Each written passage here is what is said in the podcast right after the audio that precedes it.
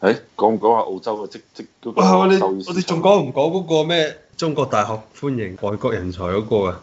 嗰個就唔係外國人才啦，寫晒中文就啊肯定係中國人才啦。啊哦哎阿啊張振齊，海外華人，我啊係華人，講埋嗰個就嗯瞓啦。啊，過嚟報效祖國，巴黎報效祖國，誒、啊嗰、個都係同頭先講啲嘢一脈相承啊，糖水滾糖魚係嘛，係啊要滾大啲先得噶嘛，就啱先都講咗啦，就係話呢啲人才入嚟，你消唔消化得到係咪先？你冇閪咗人翻嚟，發現屌你老母，即住 係宿喂宿舍佢呃唔呃到人翻嚟先最緊要，佢出個份糧我俾你睇啊，四十五到六十萬，跟住係係啊咪啊佢間間都得先？佢嗰個四十五我應該最貴嗰個咯，北咩北韓啊，點乜閪嘢？應該攞最多經費啦搞啩？飛有機啊北京有航天，唔係個錢咧就肯定可以俾夠你嘅，依個冇問題。住嘅問題咧，你答翻嚟都係中國人啊，我要幫你解決住嘅問題都唔難啊。即係分間屋俾你咯，就係嘛？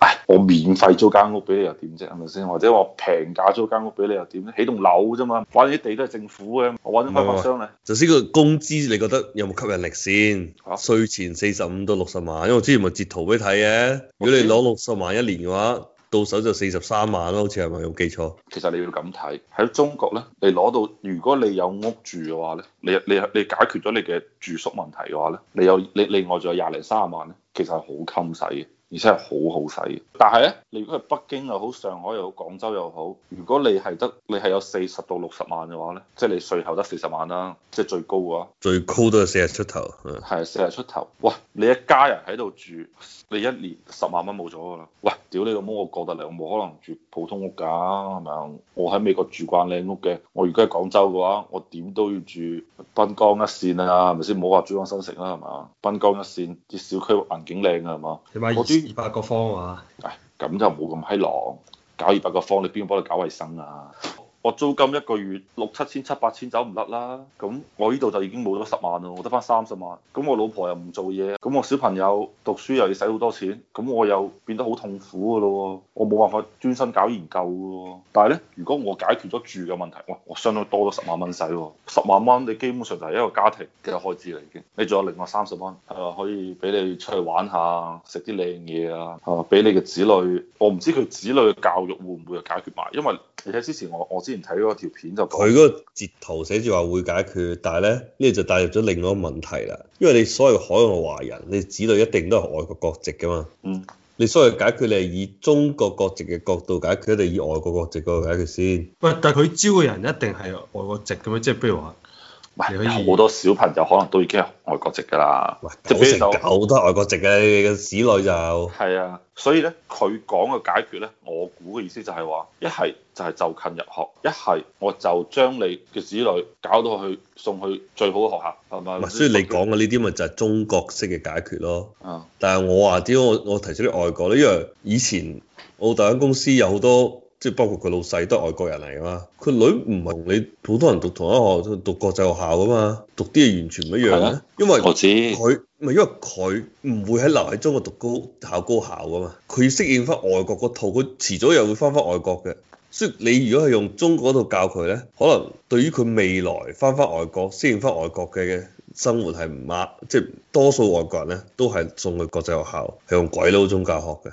但係佢呢一個咧就係屬於灰色地帶，你係覺得中國人定外國人咧，我就唔知啊。佢幫你解決係中國式解決定外國式解決咧，就理論上就唔會外國式，因為外國式解決可以貴嘅屌你，有北京嗰可能廿幾三十萬一年嘅屌你，就淨係佢佢子女教我覺得學咧但係有冇有阿爺子開嘅國際學校咧？應該冇，因為同阿爺嘅價值觀係相違背嘅嗰就。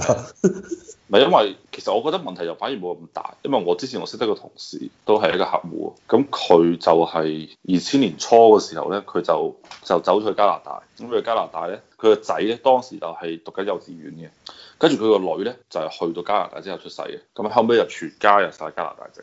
就個人選擇啦嚇。跟住後尾佢翻咗嚟之後咧，佢係響大概啊邊一年翻嚟我唔記得咗，好似零七零八年咁上下翻咗嚟。跟住佢個仔同埋女咧都翻咗嚟，但係佢個仔咧當時嚟一定已經喺加拿大咧讀緊小學㗎啦。跟住翻咗嚟，咁後尾佢個仔同埋女後尾都係去咗天河天河體育中心嗰間附近嗰間叫華陽小學啊嘛，係嗯啊喺喺嗰度。叫做廣州排名第一嘅學校，係係啊，反正肯定係數一數二啦。佢就去咗讀華陽小學，跟住後尾佢個仔，佢點樣入到去啊？佢應該都係俾錢㗎啦。即係唔係就近佢喺隔離住咁樣入去？唔係佢唔係就近，佢係俾錢，佢係讀華陽。跟住後尾咧，佢個仔咧就喺四十七中讀初中，而四十七中你就好閪熟啦，係咪先？溝咗咁多條女，都係讀華陽，我同你講。係嘛？誒，我都係，我都識得一個四十七中出嚟嘅，但係佢就好似佢係咪讀華陽我就唔知啦。啊，跟住佢個女咧，後尾就讀華陽，因為佢個仔同埋個女咧爭咗三歲。後尾佢個女要讀初中嘅時候，佢個仔要讀高中嘅時候，佢就將佢個仔女帶咗翻去加拿大啦。跟住冇乜問題啦，佢個女就相當於初中翻翻去咯。咪就係咯，所以呢個咪中國式解決咯。啊即係佢唔係到哦呢個華陽隔離嗰啲國際學校。啊，唔係，係佢自己解決嘅，呢、個就唔係冇人幫佢解決，佢自己、嗯自己執衫嘅。但係佢嘅小朋友就肯定係加拿大籍嘅，咁都讀到華陽啦。跟住又去到四十喂七，讀就肯定讀得到嘅。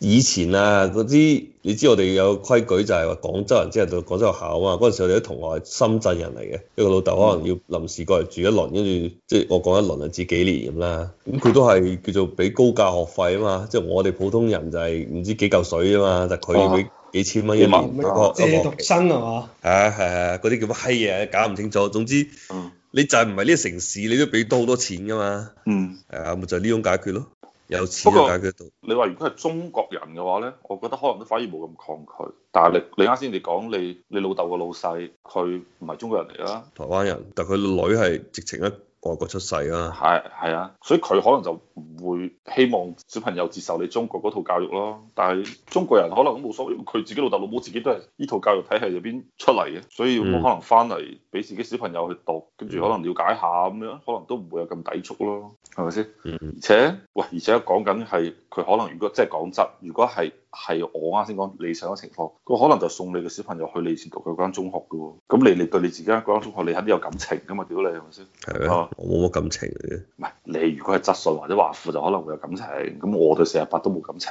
我嗯對係嘛任何學校都冇感情嘅，直情我同佢講， 由小學到大學都冇感情。唔係因為我見我好多朋友即係呢邊嘅朋友啦嚇，有有個朋友佢質素，佢對質素好閪有感情嘅喎。